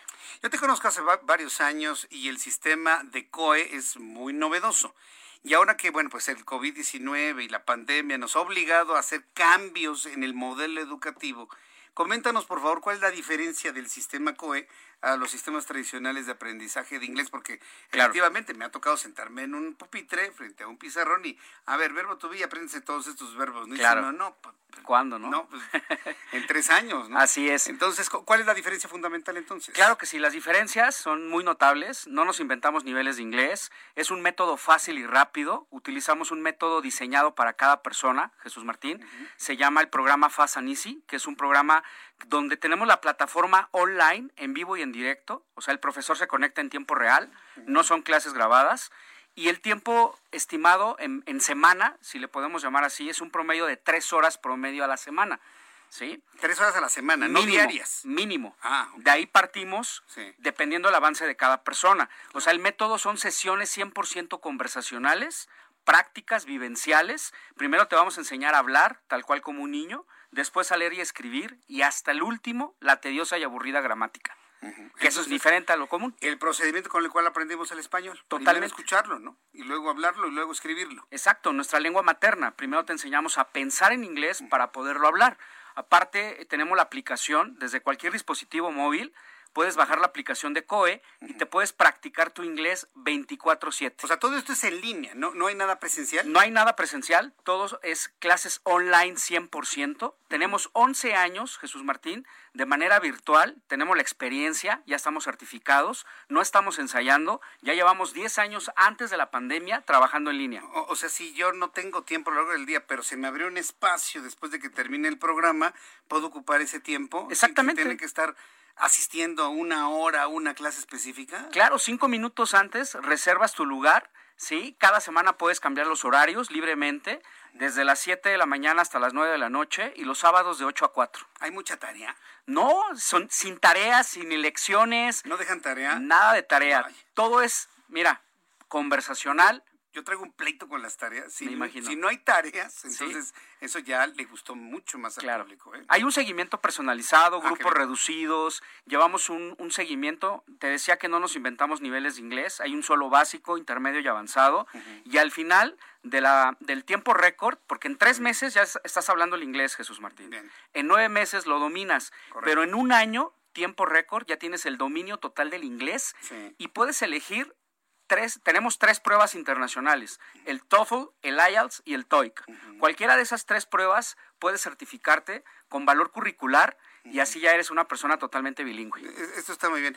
Precisamente por eso, desde hace mucho tiempo, yo invito a Carlos Guillén, porque eh, hay historias de éxito verdaderamente extraordinarias con este nuevo sistema. Claro, nada es mágico, ¿eh? Usted tiene que poner su esfuerzo, usted tiene que poner atención, hay que dedicarle tiempo a las cosas también. Exacto, voluntad y disciplina. Voluntad y disciplina, siempre lo has dicho, la voluntad y la disciplina. Ya me está preguntando el público que cómo, cómo saben más, a dónde hay que llamar, que, que Claro. si nos traes en esta ocasión algún regalo. A ver, ¿de qué Vamos a dar un regalo especial A tu público, obviamente a la gente que realmente tenga el interés, la necesidad, que quiera aprender el inglés ya. No importa en qué nivel de inglés te ubiques, ¿eh? Desde pollito chicken, gallina gen, hasta personas que ya dominan el inglés, Jesús Martín. ¿Desde qué edad? Desde los 7 años tenemos un programa exclusivo para niños de 7 a 12 años. Ah, muy bien. Y de adultos hasta 80 años de edad. O sea, sí se puede aprender inglés en COE. Ok, Perfecto, muy Vamos bien. a dar el teléfono. A ver el teléfono. Es un número celular. Puedes mandar WhatsApp con la palabra inglés, mensaje de texto o llamada perdida. Vamos a dar solamente de aquí a las 7.30 de la noche. O sea, unos cuantos minutos más. Bueno, sí, de aquí a las siete y media, correcto. Siete y media. Toda la gente que mande WhatsApp con la palabra inglés, ¿a qué teléfono? Al 5555 0202 52. Muy fácil de aprender. Está muy, muy sencillo. Eh, 455555, luego 020252. Marque en este momento, deje una llamada perdida o envíe un mensaje de WhatsApp con la palabra inglés y ya un asesor se va a poner en contacto con Sí, ellos. un asesor se pone de acuerdo, obviamente sin compromiso. Lo importante es la promoción que voy a lanzar ahorita. Va a ser toda la gente que mande el WhatsApp, va a tener un 50% de descuento en todos los pagos mensuales. O sea, desde que inicia hasta que termina. No solo en la, en la parte inicial. Por el simple hecho de haberlo escuchado Por aquí en el Heraldo. Radio. En el Heraldo. Ah, mira, bien, muy bien. Y las primeras 200 personas, este, Jesús Martín, van a recibir un plan familiar 2 por 1 Es decir, a mitad de precio. Además del 50%, va metes, plan familiar. metes a un familiar totalmente gratis, Muy plan bien. familiar 2 por 1 Sí. pero es importante, las dos personas pueden ir en distintos horarios, ¿eh? O sea, tú puedes ir en los viernes o los jueves y la otra persona los sábados. O sea, cada quien de manera autónoma puede Escoge iniciar. sus horarios, sus posibilidades. Sí, los escoge de acuerdo a sus actividades. Es, es garantizado, acuérdate, este, Jesús Martín, si en tres meses ya estás hablando inglés, ¿qué publicidad me vas a hacer a COE? No, bueno, pues por supuesto. ¿no? La mejor, ¿cierto? Alumno satisfecho, trae más alumnos. Repito, el teléfono es el 5555 0202 52. Lo más difícil para aprender inglés, ¿sabes qué es, Jesús Martín? Dar el primer paso. Sí, tomar la decisión, Y mandar el paso WhatsApp. es esto, ¿no? Lo que está haciendo el, el público en estos momentos, que ya empieza a marcar, que ya empieza a tener registro de, de, de llegada de llamadas, 5555020252. Siempre me, da mucho gusto poderte recibir, Carlos, sobre todo por el novedoso sistema que nos estás presentando. Te deseo muchísimo éxito. Y al público, bueno, pues pueden preguntar lo que sea, ¿eh? Claro, de hecho, Sin la compromiso. ventaja con nosotros en la parte online, que lo puedes combinar con las aplicaciones hoy en día desde tu celular, puedes combinar los horarios y la clase es en vivo y en directo. O sea, no son clases grabadas y es garantizado, imagínate. Entonces, repito, el teléfono es el 5555 0202 52. Carlos Guillén, muchas gracias por visitarnos el día de hoy. A ti, Jesús Gracias. Un placer. Gracias, que te vaya muy bien. Él es el director nacional de publicidad COE México.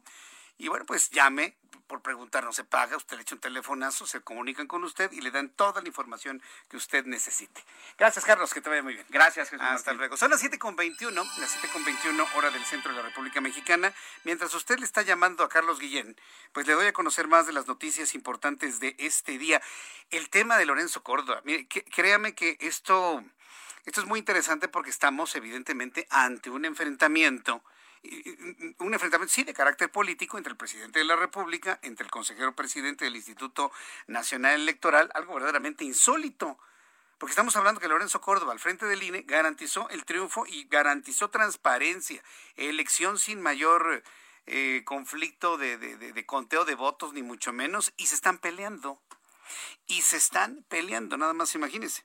Lorenzo Córdoba, consejero presidente del Instituto Nacional Electoral, puntualizó que el cumplimiento de la ley, el cumplimiento de la ley, no depende de la firma de un acuerdo, porque la legislación existe y hay la obligación de respetarla. Tiene toda la razón del mundo. Podemos no estar de acuerdo con Lorenzo Córdoba, pero en este, pero en este caso, mire, tiene toda la razón. ¿Para qué firman un acuerdo entre el presidente y los gobernadores si de lo que se trata es de respetar la ley? Tenemos la obligación de respetar la ley. Cuestionado sobre la posibilidad de que el Instituto Nacional Electoral convoque a la firma de un acuerdo similar, el consejero presidente respondió que sí existe la necesidad de hacerlo, lo llevaría a cabo. Si llegase a existir la necesidad, de hacer un acuerdo ante las condiciones que se estén dando durante el proceso de campaña, una vez que ya todas las campañas se hayan arrancado en tiempo y en forma, entonces sí lo harían. Pero volvemos a lo mismo, ¿para qué firmar un pacto? ¿Para qué firmar un documento? ¿Para qué hacer una firma de esta naturaleza si hay una ley muy clara que todos tenemos la obligación finalmente de cumplir?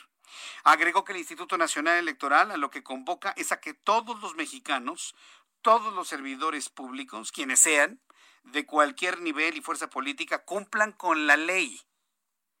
Que todos cumplan con la ley, aunque celebró que existen acuerdos porque ello abona a, un mejor ambiente político. Entonces, no se necesita firmar un acuerdo porque ya está la ley y estamos obligados a respetarla. Pero celebro la posibilidad de que se firme un acuerdo para mejorar el ambiente político. entonces, finalmente, sí tiene algún tipo de utilidad este tipo de llamados. Pues ahí está Lorenzo Córdoba, que aparte confirmó que si él no estuvo presente en Palacio Nacional en la firma del acuerdo es simple y sencillamente porque no lo invitaron. Porque simplemente no lo invitaron. Quiero decirle al público que estamos a través de YouTube en el canal Jesús Martín MX en el canal Jesús Martín MX a través de YouTube, que también me puede enviar sus comentarios a través de mi cuenta de Twitter, arroba Jesús Martín MX, que estamos en transmisión en directo a través de la página de internet www.heraldodemexico.com.mx y la aplicación del Heraldo de México.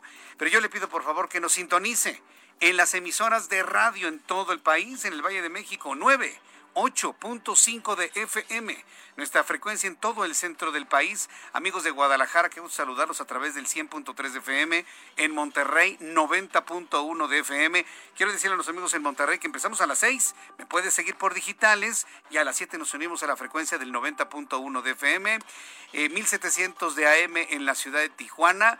Bueno, pues voy a los anuncios y al regreso le tengo la actualización de los números de COVID y más información aquí en el Heraldo Radio. Regresamos. Escuchas a Jesús Martín Mendoza con las noticias de la tarde por Heraldo Radio, una estación de Heraldo Media Group. Heraldo Radio, la HCL se comparte, se ve y ahora también se escucha.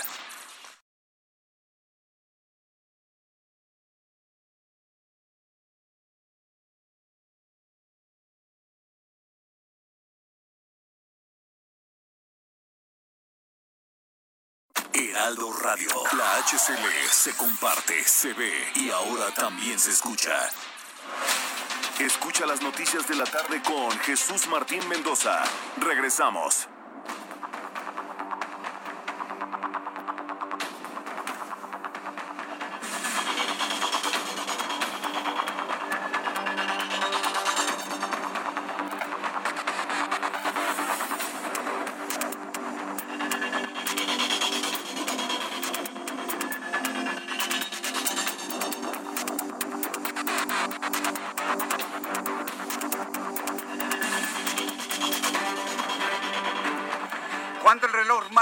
Las siete y media. Me da mucho gusto saludarle. Bienvenido a las noticias para las personas que nos acaban de sintonizar.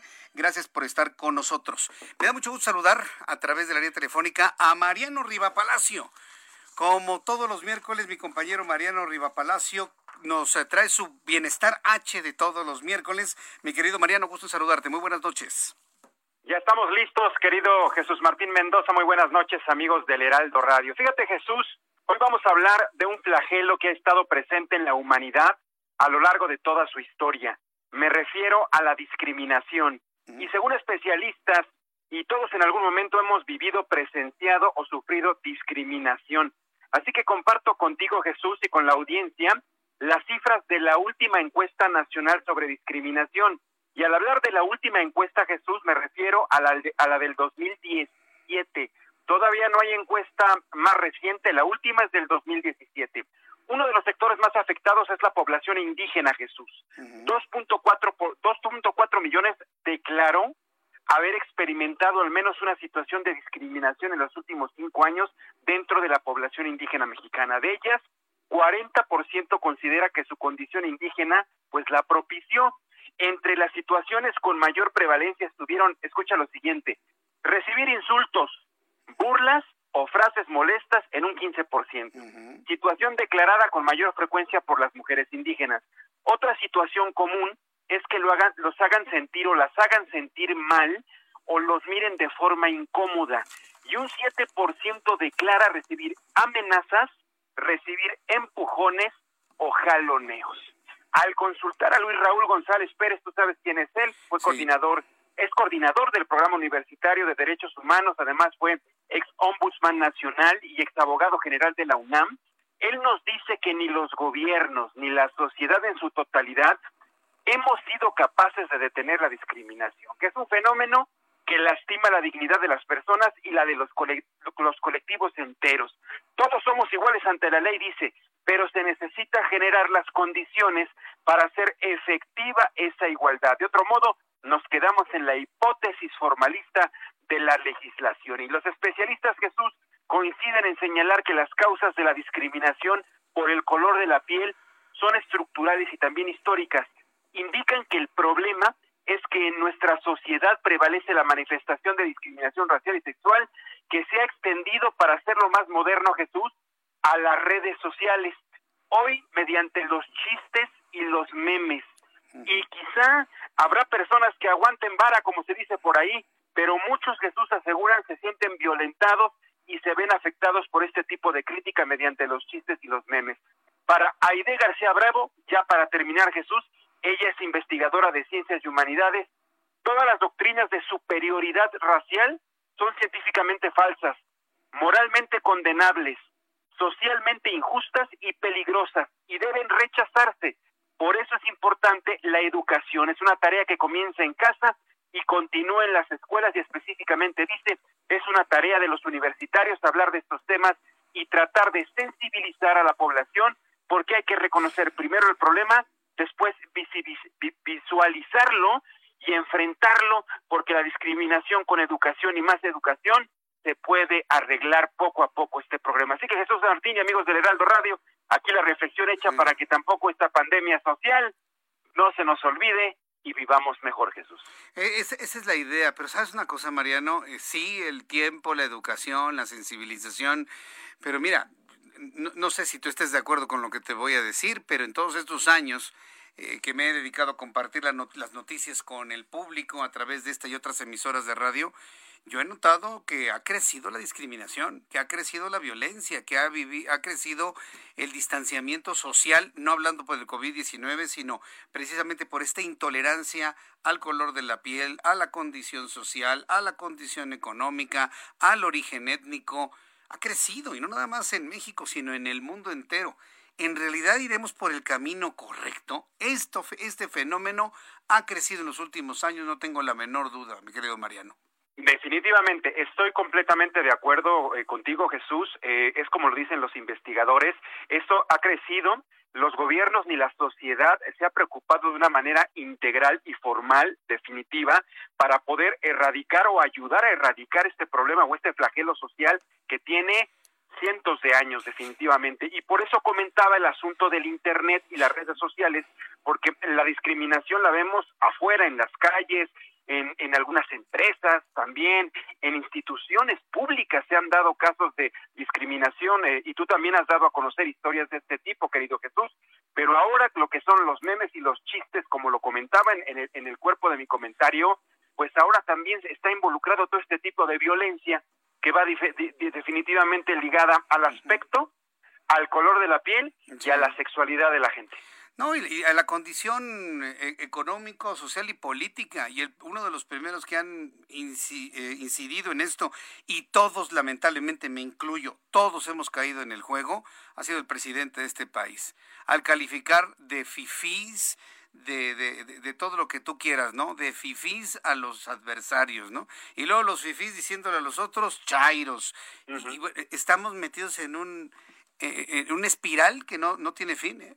Mariano. Es, definitivamente, Jesús, es un tipo de discriminación. Venga de donde venga, así sea del presidente, claro. o de otra persona, es discriminación. Aquí y en China, definitivamente. Y si no la paramos, pues esta es como una bola de nieve, Jesús. Se hace cada vez más grande y más grande. Bien, pues Mariano, danos por favor tus eh, cuentas, tus redes sociales para que el público te contacte, te pregunte, te consulte y sobre todo te lea.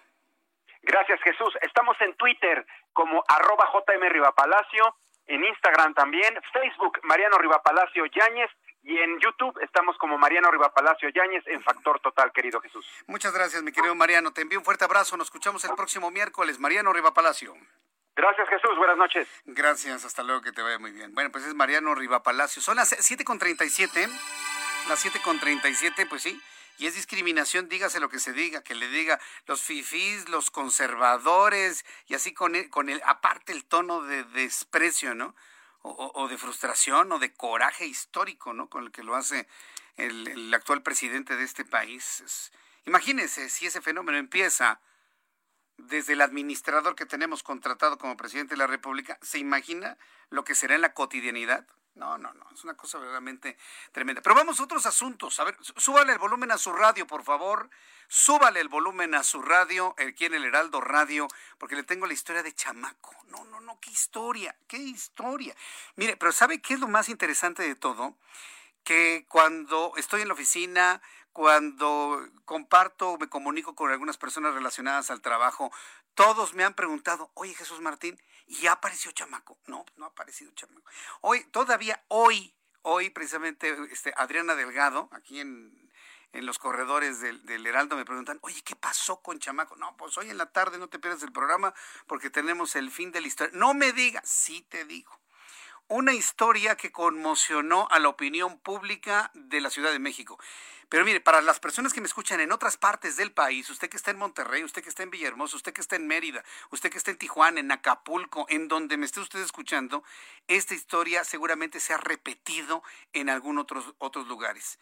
Voy a conversar con Carmen Martínez, que seguramente se va a identificar usted con ella por algún robo, algún secuestro, alguna sustracción ilegal, pues de un compañero de vida. Me estoy refiriendo a Chamaco un perrito Yorkie que iba acompañando a Carmen en su vehículo y pues me da mucho gusto saludar a través de la línea telefónica a Carmen Martínez o Carmen Martínez, como se le conoce también.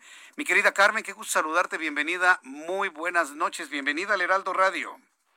Muy buenas noches, Jesús Martín, el gusto es totalmente mío. No, es otro tu tono, ¿eh? Cuando me enviaste la grabación, tu grabación con el llanto, con el dolor. Oye, ¿te dolía más no ver a Chamaco? que las agresiones que sufriste de estas dos usuarios de, de Uber. ¿Qué, historia? A ver, platícanos cómo inició la historia, cómo desaparece Chamaco y la investigación policíaca que prácticamente tú encabezaste, claro, apoyado por las autoridades capitalinas. Coméntanos, por favor. Sí, eh, realmente yo, eh, mi perrito se llama Chamaco y yo lo tengo como apoyo, es un perrito de apoyo emocional y yo lo trabajaba con él, él, estaba sentado en el asiento del copiloto, yo llego por una pareja que me había pedido el servicio ahí a la altura de la avenida de Limán, al frente del Instituto Nacional de Pediatría. ¿Tú manejas un Uber? ¿Tú manejas yo manejo, yo soy, yo trabajo como chofer de Uber, lo llevo haciendo ya hace varios años, y este estas parejas al ver el perrito se molestan muchísimo y dicen que no quieren subirse donde hay un perrito y le digo no hay ningún problema señor cancelo el viaje y usted pide a otro Sí, pero llego esperando, estaban enojados, nos hicimos de palabras. Él se enojó tanto que metió la mano dentro del coche y golpeó a mi perro. Ah. Entonces yo pues me, me alteré, me bajé a reclamarle porque había golpeado a mi perro y cuando yo me bajo, este hombre con su mujer de 24 años me cayeron a golpes de una manera salvaje y despiadada. me patearon, me escupieron la cara, me tiraron al piso, me pegaron en la cabeza, sí, me dieron varios golpes este, en la cabeza, eh, de patadas, sobre todo él y ella, así, luego eh, rompieron el espejo retrovisor del lado izquierdo de mi coche, todo esto en la parada de autobuses ahí sobre la avenida del Imán. Eh, la gente no se metía porque la verdad esta, este ataque fue tan bestial que les daba como miedo. Y pues cuando él rompe el retrovisor de mi coche empiezan a irse corriendo y yo voy detrás de ellos para que eh, llamar, llamando a la policía, utilicé la aplicación 911 que inmediatamente Jesús Martín llegó a la policía. O sea, de verdad les recomiendo mucho esa aplicación porque cuando la usas inmediatamente saben dónde estás ubicado y no tienes que darle mayor explicación. Este, yo los detengo, pero como yo me alejé de mi coche, eh, el coche quedó prendido con el vidrio abajo. Mi chamaco estaba en un asiento especial que se le compra para llevarlo en el coche, amarrado con su collar y su placa.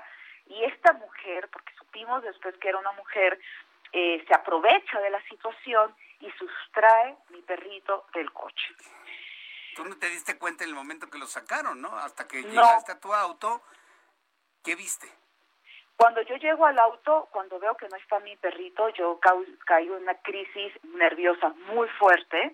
Eh, el poli de tránsito que me estaba apoyando en esa situación, eh, yo regreso al auto después que la policía llegó y detuvo a esta, a esta pareja que me golpeó, lo subieron a la patrulla y yo regreso al, al auto para ir a la delegación para poner la denuncia y cuando regreso el poli de tránsito que me estaba apoyando, me, me la verdad me, me trató de una manera como como muy compasiva y me pidió que por favor siguiera adelante con la denuncia porque si no estos hombres iban, este, esta pareja iba a ganar y que tenía que irme aunque no estuviera mi chamaco ahí, ¿no?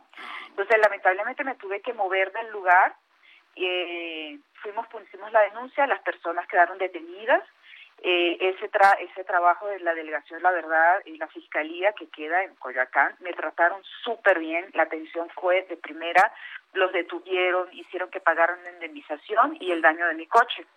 Eh, ahora, sigue la investigación de perrito porque la verdad, como bien dijiste, Jesús Martín, a mí me dolía más la pérdida de mi perrito que, los de que la golpiza que me dieron. Lo noté. A mí se me olvidó por completo que estaba golpeada se me olvidó todo por completo porque en verdad es, es, es, importante en mi vida esta, esta mascotita.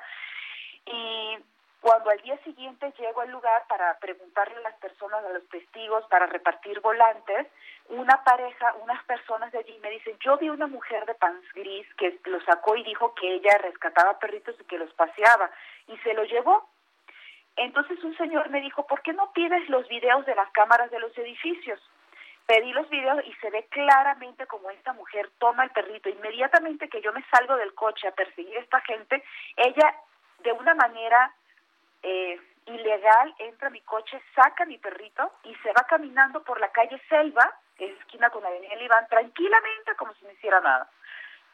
Yo el día, pasaron seis días repartiendo volantes, eh, varias, eh, varias personas protectoras de animales se contactaron conmigo, así también como se contactaron conmigo personas para extorsionarme.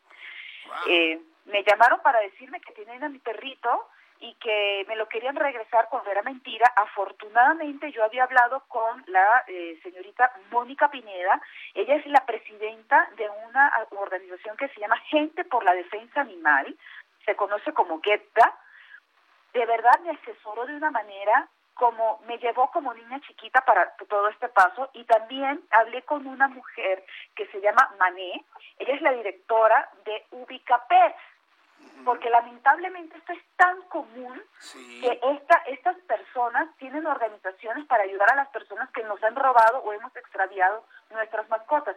Ellas me asesoraron de una manera e hicieron la noticia viral en las redes sociales lo que trajo como consecuencia que esta mujer se viera completamente acorralada. Yo en mi página de Facebook eh, publiqué cada día un en vivo dando los adelantos de las investigaciones que mi amiga Patricia y yo estuvimos haciendo cada día que fuimos, no dejamos de ir un día ni de molestar a los vecinos y los vecinos súper colaboradores me dieron los videos de sus cámaras y yo subí una noche, eh, antier noche, un video en donde yo decía que había puesto la denuncia en la, en la MP y que había puesto la solicitud para recuperar los videos de los C5, de las cámaras C5, y que estaba muy cerca y que era una mujer.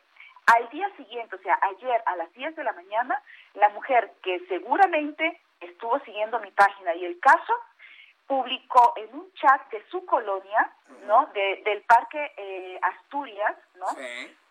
De la colonia Reloj, eh, publica en su chat diciendo que estaba dando en adopción un Yorkie que había rescatado de un coche no publicó la foto de mi perro, sino de uno parecido. O sea, ella hizo todo para que yo no diera con ella y pidió que por favor no publicaran las fotos en las redes ni nada porque quería que se quedara con gente cercana de la colonia.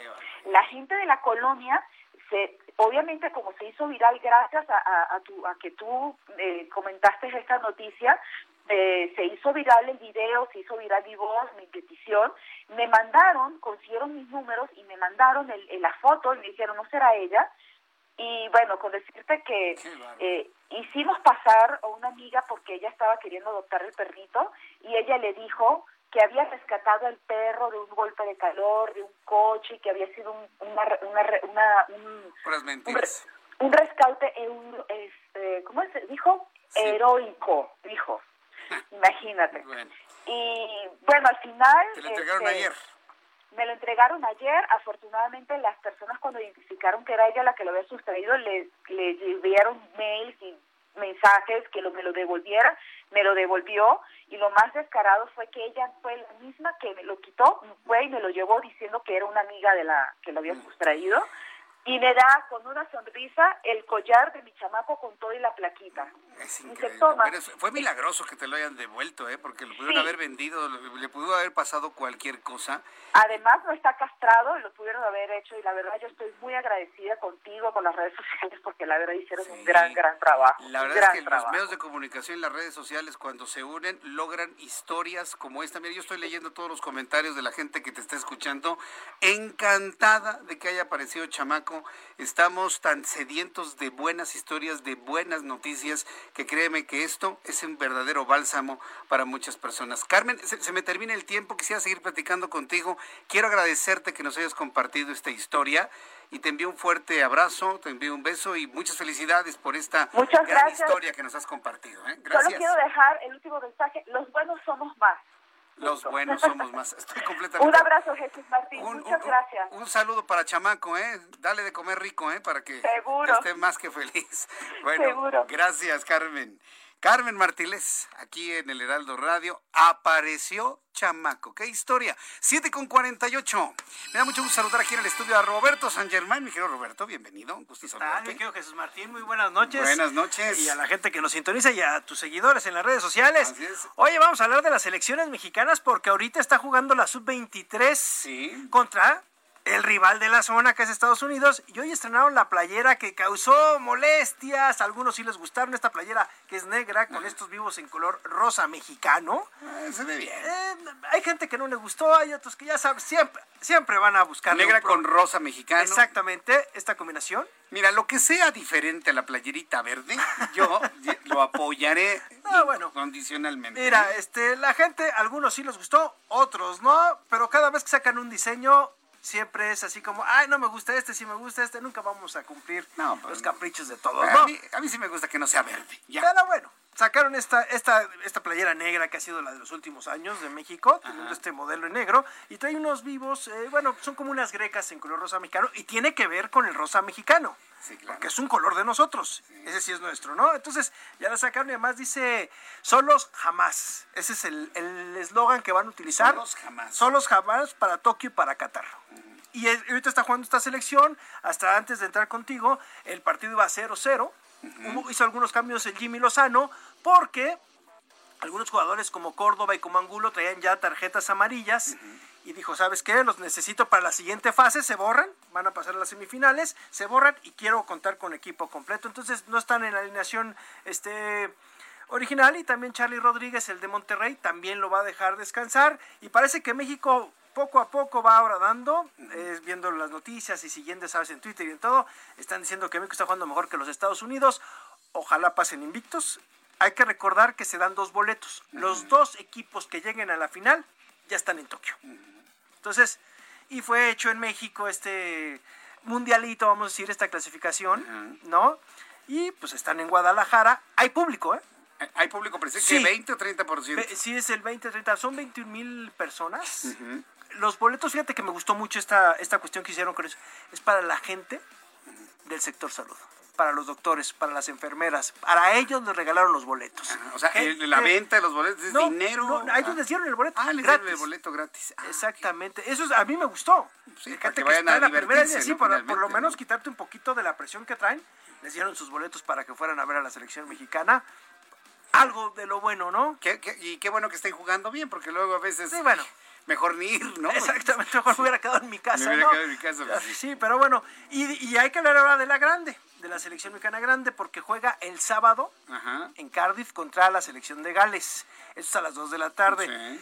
El que, el que llamó la atención fue Raúl Jiménez porque fue convocado, lo invitó el Tata Martino, sabemos, de, ¿te acuerdas de la fractura de este hombre que, Sí. que fue espeluznante en el momento que choca con David Luis? Pues está con ellos concentrado, obviamente no puede jugar, pero está con, con el equipo y eso fue un momento en donde todo el mundo dijo que bueno, porque el Tata Martino lo estaba metiendo para que digan, a ver, este es mi delantero, ¿eh? No puede jugar porque está lastimado. No porque no lo quise convocar, pero aquí viene conmigo. O sea, dándole el espaldarazo porque ya se hablaba que si el chicharito, que si otro. que- No, a ver, yo me la voy a jugar con Raúl Jiménez, señores. Y va a ser mi delantero y lo traje acá para que vea los movimientos del equipo en la banca y para que yo le explique, mira, tú te tienes que mover por acá, tienes que hacer esto, tienes que hacer el otro. Entonces, vamos a ver cómo va esta selección mexicana en esta mini gira, porque primero es Gales y luego es Costa Rica. Recordando que tienen que jugar allá por las cuestiones de la COVID-19, ¿no? Que no está permitido. Y es lo que está pasando con nuestras elecciones. Pero hay otra nota que me gustaría contarte porque es bien importante. Mariana Arceo, ¿escuchaste hablar de esta niña?